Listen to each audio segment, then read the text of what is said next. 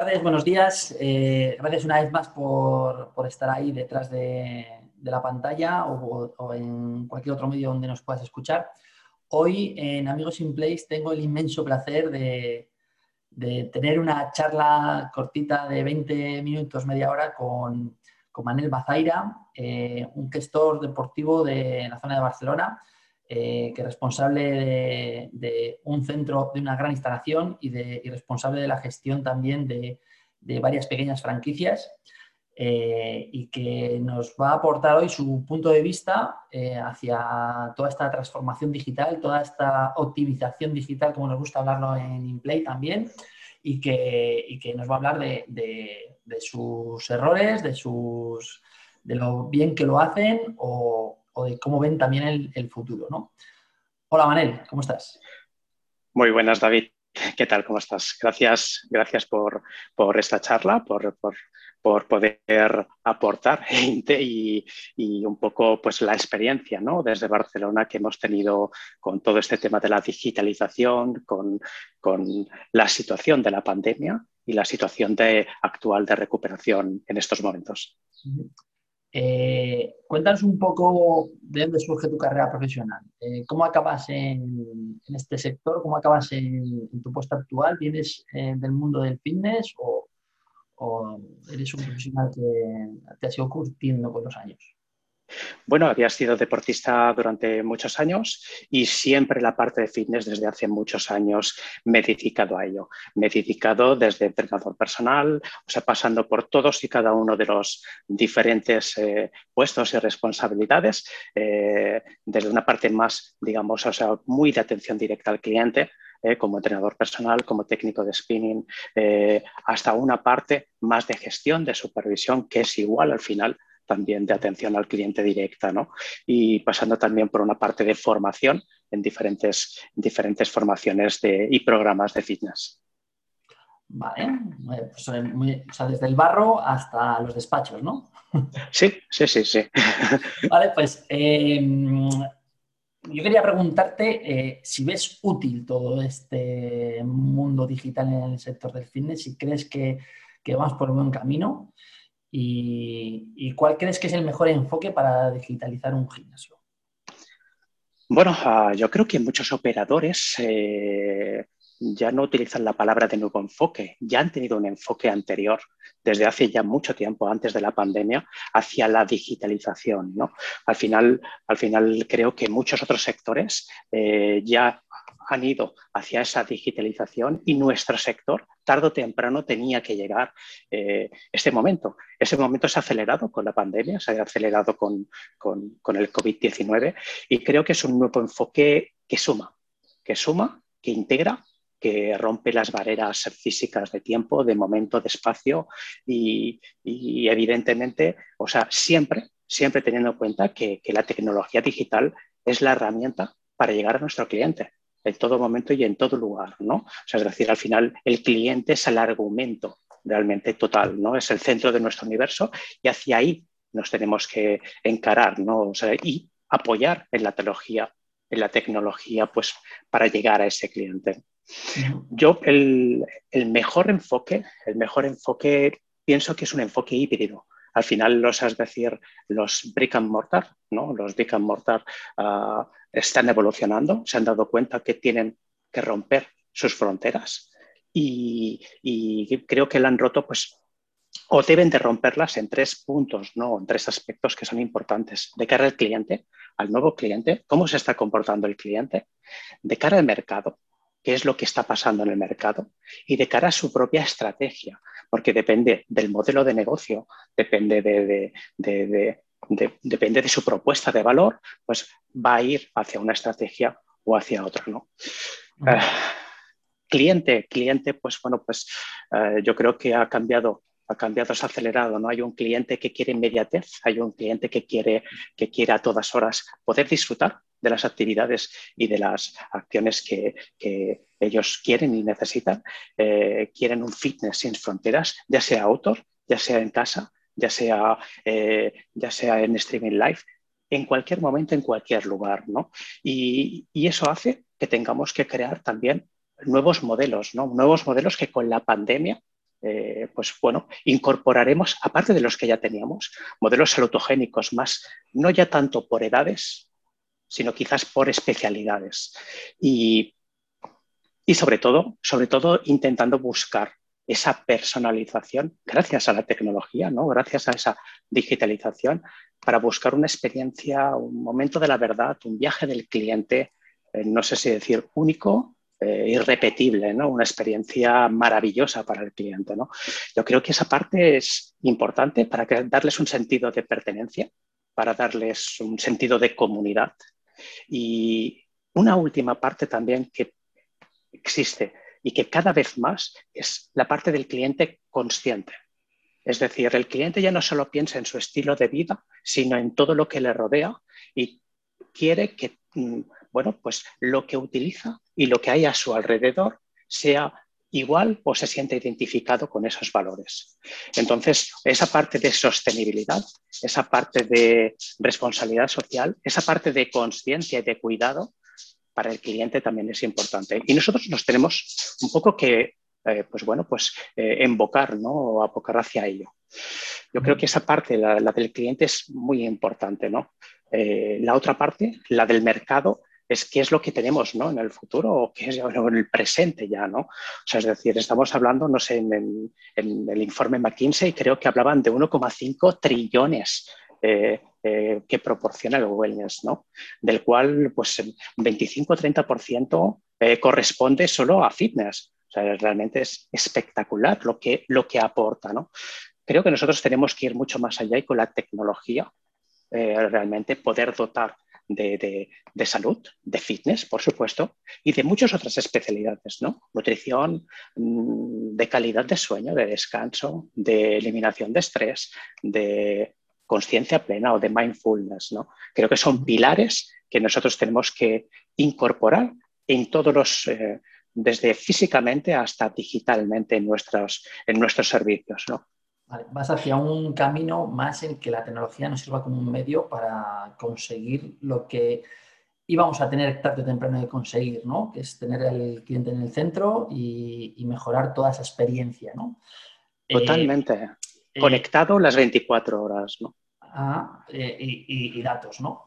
Eh, esos datos que vamos a recoger con, bueno, está claro que cada vez estamos implantando más tecnología, estamos yendo un poco a lo loco, yo tengo que reconocerlo, que muchas veces este tipo de herramientas nos permiten también hacer mucho ensayo-error, sí que es cierto, y es muy fácil volver hacia atrás en el mundo tecnológico para luego coger bien el, camino, ¿no?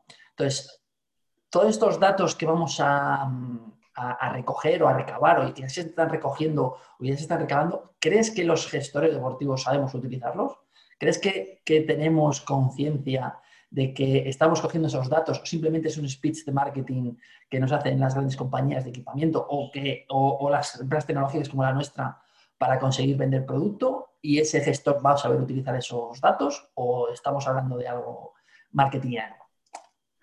Bueno, yo creo que de ahí viene la parte de estrategia, ¿no? Creo que hemos hecho una estrategia a corto plazo, que era la digitalización de los servicios. Eh, eh, bueno, pues ahora pues podemos tener un entrenador personal online, ahora podemos tener actividades dirigidas, ahora podemos tener sesiones en directo, podemos hacer cosas maravillosas, ¿no? Y creo que esa estrategia a corto plazo es eh, con pequeños key wins, ¿no? Que han tenido los diferentes operadores y cadenas, ha sido pues una acción muy positiva, ¿no? Una propuesta de valor muy buena. La cuestión es a, largo plazo, ¿no? Como bien decías, ¿qué vas a hacer con esos datos y cómo lo vas a integrar en toda la experiencia, en toda la experiencia del cliente? Creo que esto es una estrategia que va a ir mucho más allá. O sea, es decir, no es ahora coger todos los datos y a ver qué hago con ellos, cómo lo hago, de qué forma, sino primero lo voy a tener que integrar desde que el cliente de forma potencial entra en una web, entra en una, entra en una, bueno, una suscripción, entra en una promoción o viene físicamente, pues vamos a tener que conectar todos los canales con los cuales el cliente se va a conectar con nosotros. Cuando se dé de alta, cuando empieza a hacer sus actividades, pues todo ese viaje y toda esa experiencia de cliente. O sea, para mí la digitalización en realidad es ese camino, es la integración de todo el viaje del cliente, o sea, es decir, y a partir de ahí sí tendremos unos datos que nos va a proporcionar una información que evidentemente tenemos que estar preparados para saber, según el modelo de negocio y según nuestra estrategia, qué datos y qué información vamos a, buscar para tener un conocimiento del cliente. Y a partir de ahí, una personalización de lo que realmente el cliente quiere. Esa estrategia mm, va a ser de tres a cinco años. Eh, no es una estrategia a corto plazo, es una estrategia a largo plazo que las cadenas y los operadores van a tener, van a tener que trabajar, que poner muchos recursos a ello y, que, bueno, que nos va a dar una inclusión y un acompañamiento al cliente, una transformación de su experiencia, pues bueno, que no tiene nada que ver con lo que hasta ahora estábamos ofreciendo. Eh, hablando de esa experiencia de cliente, eh, hemos perdido en el sector pues, una medida de un 40% de abonados o de ingresos o cada cadena eh, aporta los datos, ¿no? Eh, que cree más convenientes, o de pérdida de abonados o de pérdida de ingresos. Ahora tenemos que recuperar esos clientes, ¿no? Hay que recuperarlos y, la tecnología va a tener una parte fundamental de ello. ¿Crees que, esa experiencia que hemos lanzado al sector de, gimnasios online, de actividades online, nos van a servir para recaptar a esos nuevos clientes? O, se va a quedar como un servicio más dentro de nuestro portfolio de servicios dentro de las instalaciones deportivas? Bueno, yo soy muy positivo al respecto y muy optimista al respecto. Creo que nos va a reforzar mucho la propuesta de valor.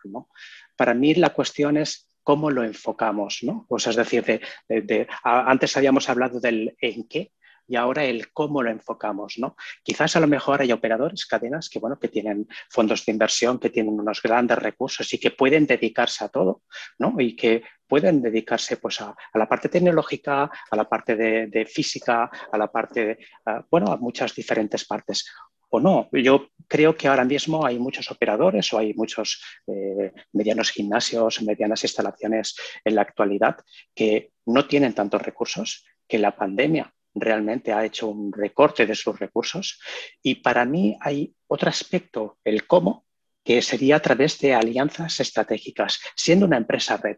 Esto ya en otros sectores se utiliza y de forma exitosa. Es decir, eh, tener partners que te ayuden a poder llegar realmente a tus, a tus metas y que tus recursos, tus propios recursos, lo puedas dedicar, seguir transformando tu experiencia del cliente. Entonces, sí creo en las alianzas estratégicas, sí creo, sí creo en la empresa red, sí creo en el cómo y sí creo que eh, está muy bien fusiones, adquisiciones, la concentración del sector está hoy al día cada día vamos escuchando nuevas adquisiciones, etcétera, pero hay otro tipo de paraguas que es la empresa red, que si bien es cierto que se necesita mucha confianza, mucha transparencia, una gran comunicación entre partners, entre se puede hacer y en otros sectores ya tiene un gran éxito. Creo que la madurez. ¿Puedes, ponernos un ejemplo de, esto? ¿Cómo, ¿Cómo, ves una visión de qué podría ser esa empresa eh, red que has dicho, ¿no? O red. Eh, sí, una empresa. Un poco porque realmente es la primera vez que escucho el concepto, de red. Red, ¿no? Sí, una empresa red, eh, bueno, yo me concentro en mi core business, ¿no? Yo me concentro en mi transformación física, por ejemplo, ¿eh? de, mi centro, está viniendo un nuevo tipo de cliente, me adapto y adapto mis recursos a ese, a ese nuevo tipo de cliente, preparo y formo a mi gente para ello y utilizo pues, em, empresas tecnológicas para que me acompañen en el proceso digital eh, y que yo no tenga que utilizar esos recursos, sino colaboremos, ¿no? O sea, es decir, exista esa alianza estratégica para llegar a ese resultado. De esta manera multiplico los resultados, no necesito tantos recursos para llegar a un mismo fin, ¿no? Hay operadores, como comentaba, ¿no? Que realmente a lo mejor sí que tienen esa posibilidad, pero muchos otros y en la actualidad que no. Y creo que Creo que es importante, ¿no? Te, refieres a, una colaboración entre proveedor y cliente win-win, realmente, ¿no? Correcto, correcto. Y, con una confianza y con una colaboración totalmente estrecha. O sea, es decir, tienen que ser partners. O sea, con, al final, los, es decir, se tiene el mismo objetivo, se tiene el mismo fin y se tiene al final el mismo, el mismo buen resultado. ¿no? Y creo que es una, una, una opción eh, que el mercado, quizás a lo mejor, o el sector, eh, no está suficientemente maduro, pero seguro que haya empresas que van a apostar por ello.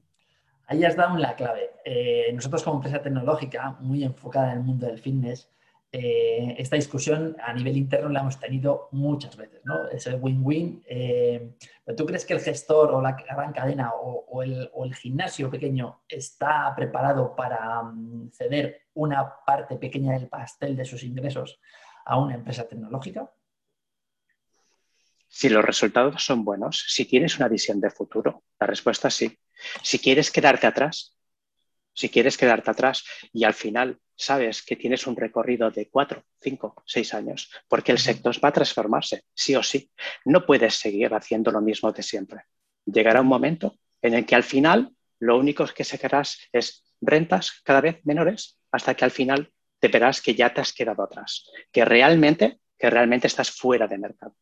Entonces, ahora es el momento para poder apostar por ello renovarse o morir, ¿no? Eh, te refieres, ¿no? Y que, sea una colaboración estrecha en el que todos participemos de un fin que al final esto es un negocio y, la empresa tecnológica y tanto el gimnasio pues eh, tienen que tener su rentabilidad, tienen que tener sus ingresos pues, para eh, mantener su estructura, etcétera, etcétera.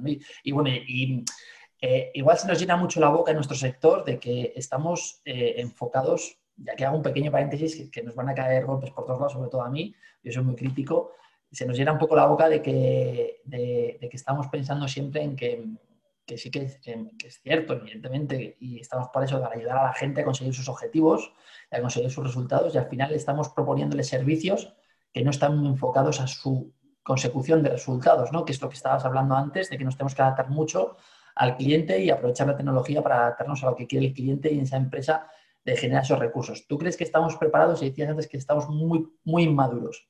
¿Qué es lo que tenemos que hacer para empezar a madurar?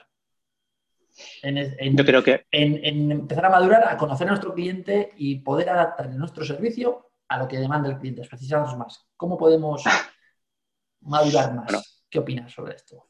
Pienso, pienso que, bueno, Kotler hablaba del, cambio, ¿no? de la gestión del cambio ¿no? y, del sentido de urgencia. Creo que el sentido de urgencia ya lo tenemos, ya lo tenemos. A partir de ahí, Creo que eh, hay una frase de, Cameron Clare que, dice que la energía de las cosas comienza a decaer cuando no eres capaz de renovarte. Entonces, eh, tienes que tener claro qué estrategia quieres. ¿Quieres vivir 5, 10 años máximo? ¿O quieres renovarte y quieres eh, tener un futuro. un futuro nunca se sabe, o sea, es decir, de qué forma va a ser el futuro, pero como mínimo vas a anticiparte a, la situación. Ah, creo que el mercado en sí mismo todavía no está maduro porque no está acostumbrado a hacer este tipo de cosas, no está acostumbrado a esta alianza estratégica tan estrecha. Pero eso no quiere significar que hayan grandes operadores, que hayan grandes personas que dirigen y son responsables de instalaciones, que tienen visión, que tienen una misión y que al final van a ir encarados hacia, hacia este objetivo. O sea, realmente saben que eh, o bien te pones en el paraguas de, una gran, de un gran operador o bien tienes una opción muy viable que puede ser esta. Hablando con, eso. De cómo, cuáles van a ser los nuevos servicios, eh, esos servicios híbridos, ¿cuál es tu visión? ¿Cómo lo ves? ¿Crees que el propio staff del centro va a promover que, nuestros clientes hagan actividad online o actividad outdoor? ¿O va a salir del propio staff? O, vamos a utilizar la tecnología para fomentar eh, el uso de actividad física tanto en los centros como en el online. O sea, ¿de dónde va a venir que el cliente empiece a madurar, de que sepa que ya da igual el espacio, sino que lo importante es el producto en sí? ¿no? ¿Cómo, crees que, tenemos que llevar ese, a, veces, primero, creo que somos capaces de anticiparnos ante las cosas y otras veces eh, no lo somos tanto. Creo que ya es el cliente el que está decidiendo. O sea, es decir, el cliente ya está decidiendo hacer otras cosas diferentes eh, a lo que estaba acostumbrado, está decidiendo a, hacer autor. O sea, el, otro día escuchaba lista de espera para bicicletas, o sea, una lista de espera enorme para, comprar una bicicleta. Ah, ya está decidiendo. y hoy justo, hoy, perdona, eh, hoy justo he ido a comprarme una raqueta de pádel, que me estoy empezando a aficionar al pádel, y estaba la estantería vacía. Bueno, justamente.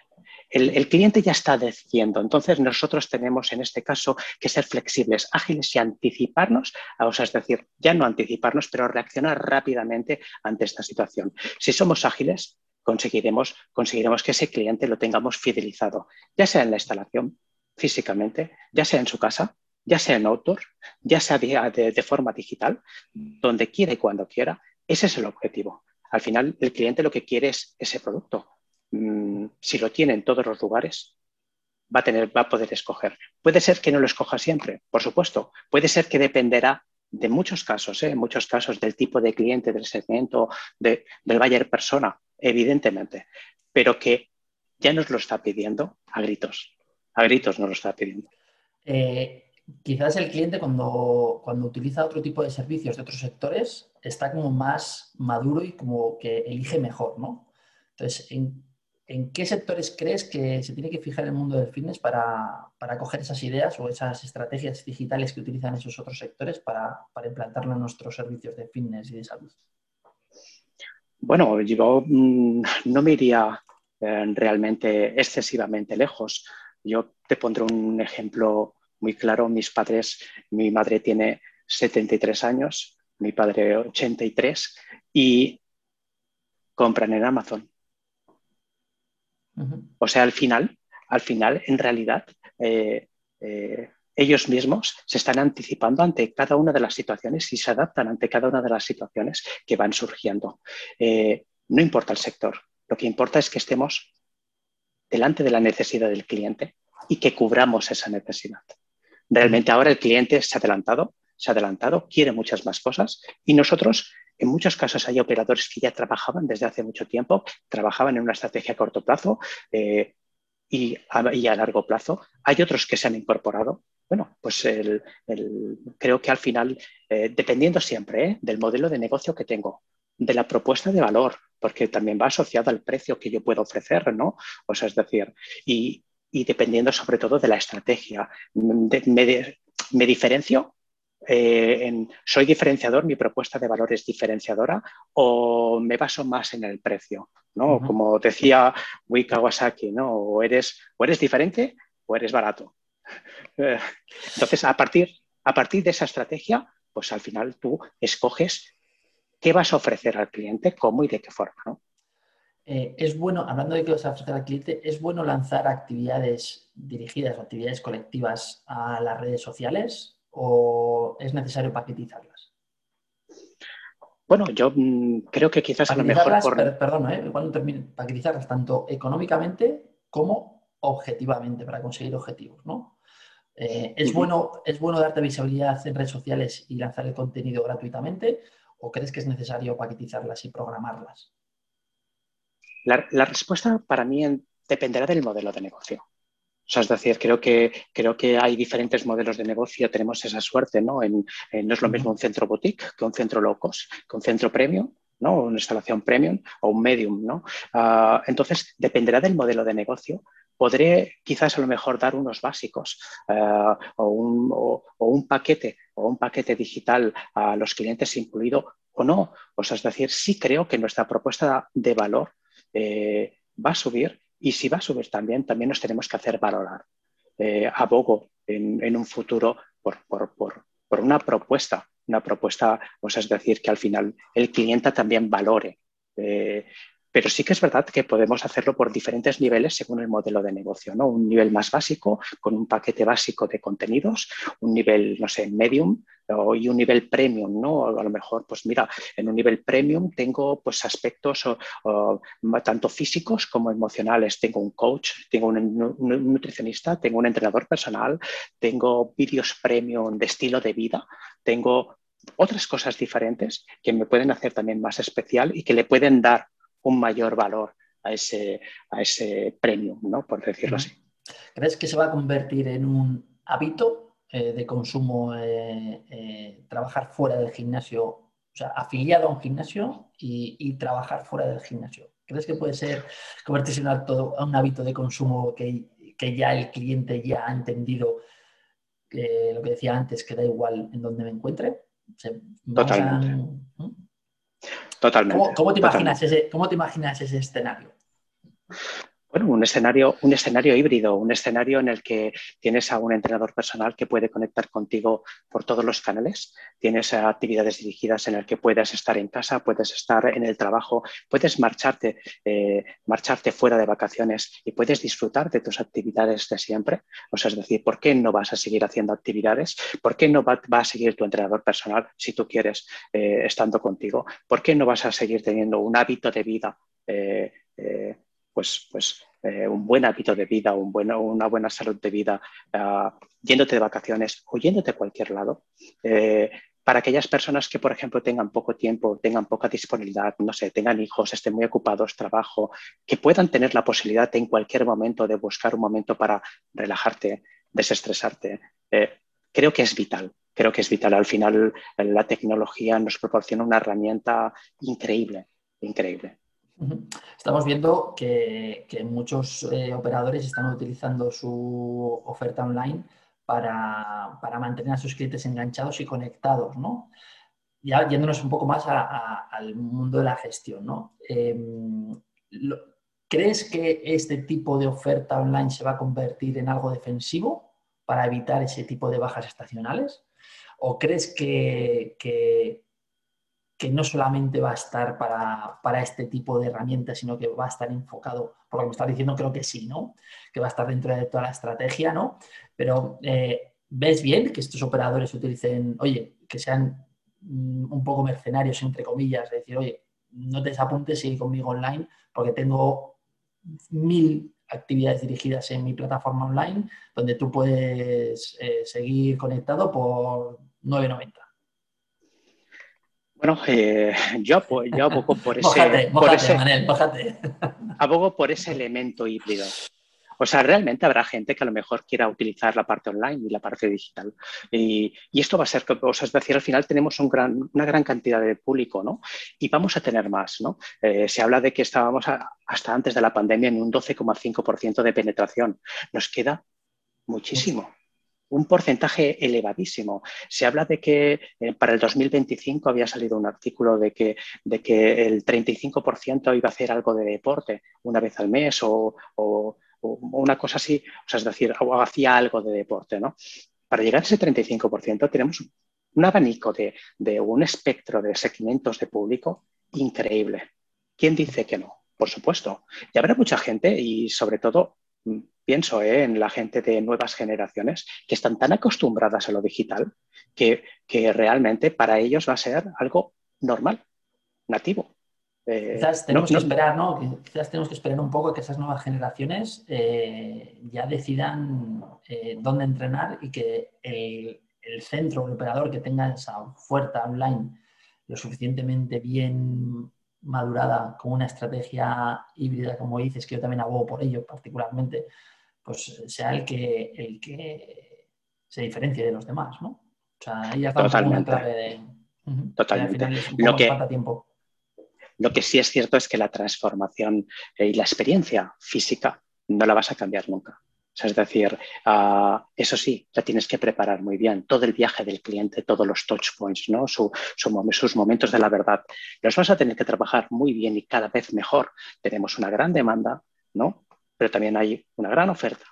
Y tenemos que valorar, o es decir, que nuestra experiencia que vamos a ofrecer al cliente tiene que ser la mejor.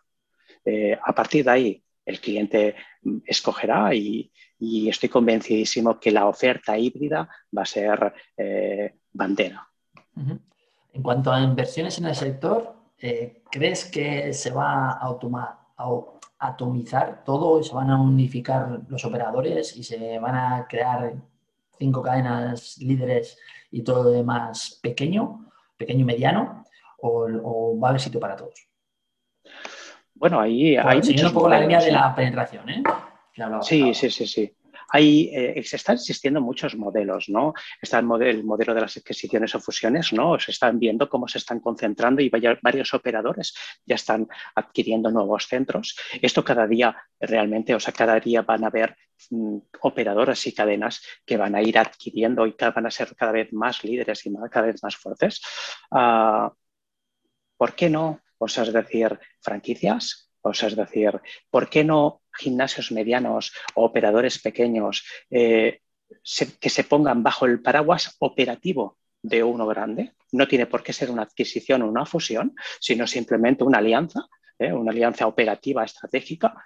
Eh, y realmente, o sea, es decir, si tienes una muy buena propuesta de valor, si tienes muy clara tu estrategia, si tienes muy bien definida tu buyer persona y tienes una gran personalización en esa propuesta, en esa cadena de valor, eh, los centros boutique están funcionando. Por ahora, te iba, a preguntar sobre eso, ¿no? sobre los centros boutique. Eh, yo conozco mucho y muy bien el modelo boutique eh, y, me estoy percatando, y a ver si me equivoco y tú me puedes dar otra visión, de que el modelo boutique a día de hoy es un autoempleo y que es difícil que se pueda escalar.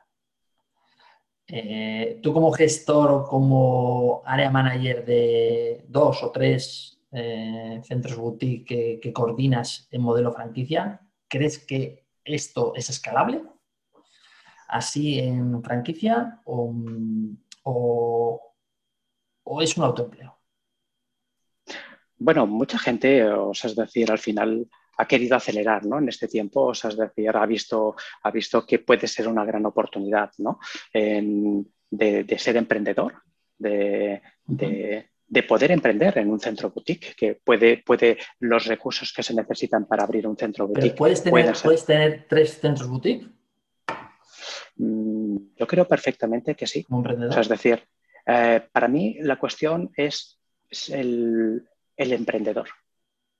O sea, es decir, primero también, evidentemente, sus recursos, ¿de acuerdo? Pero el emprendedor. Ese emprendedor que está preparado, tiene formación, eh, eh, conoce el sector, conoce el producto que ofrece. Realmente, o sea, es decir, los, centros boutique que funcionan precisamente es por eso, porque conocen muy bien el producto, conocen muy bien al cliente, se apoyan, se apoyan en, proveedores. En la, tecnología, ¿no? en la tecnología funcionan con plataformas de, de, o sea, intermediarias, ¿no? Correcto, correcto. Y de ahí radica el éxito, ¿no? Entonces, eh, para mí la figura clave es el emprendedor, ¿no? Y, a partir de ahí, eh, evidentemente, creo y abogo que es totalmente escalable. Vale, eh, por ir terminando ya, Manel, que está siendo muy constructivo y estoy aprendiendo mucho sobre esta charla, y me gustaría aprender un poquito más de, tus errores. No lo que hayas hecho bien.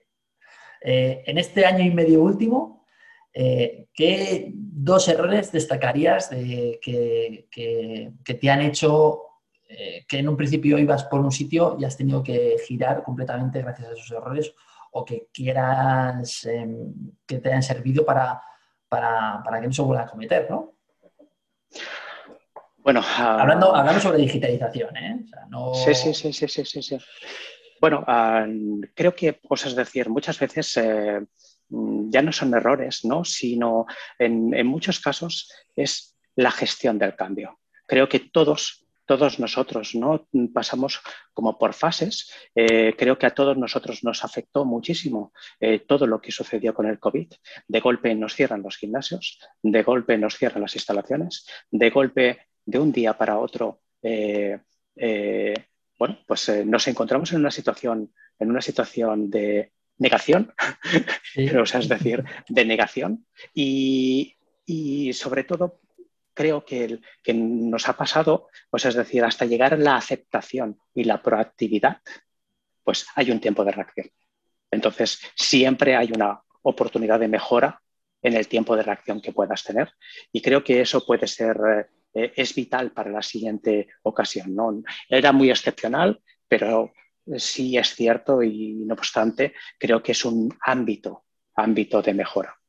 Vale, pues eh, lo dejamos aquí, si te parece, Manel. Eh, muchísimas gracias por compartir este ratito conmigo. Espero que nos conozcamos pronto en persona y espero que, tengas muchos éxitos y que, el sector pues, vaya convirtiéndose en algo que, pues no sé si decir, en algo que todavía está por llegar, como bien comentabas antes, y que, muchísimas gracias por tu aportación.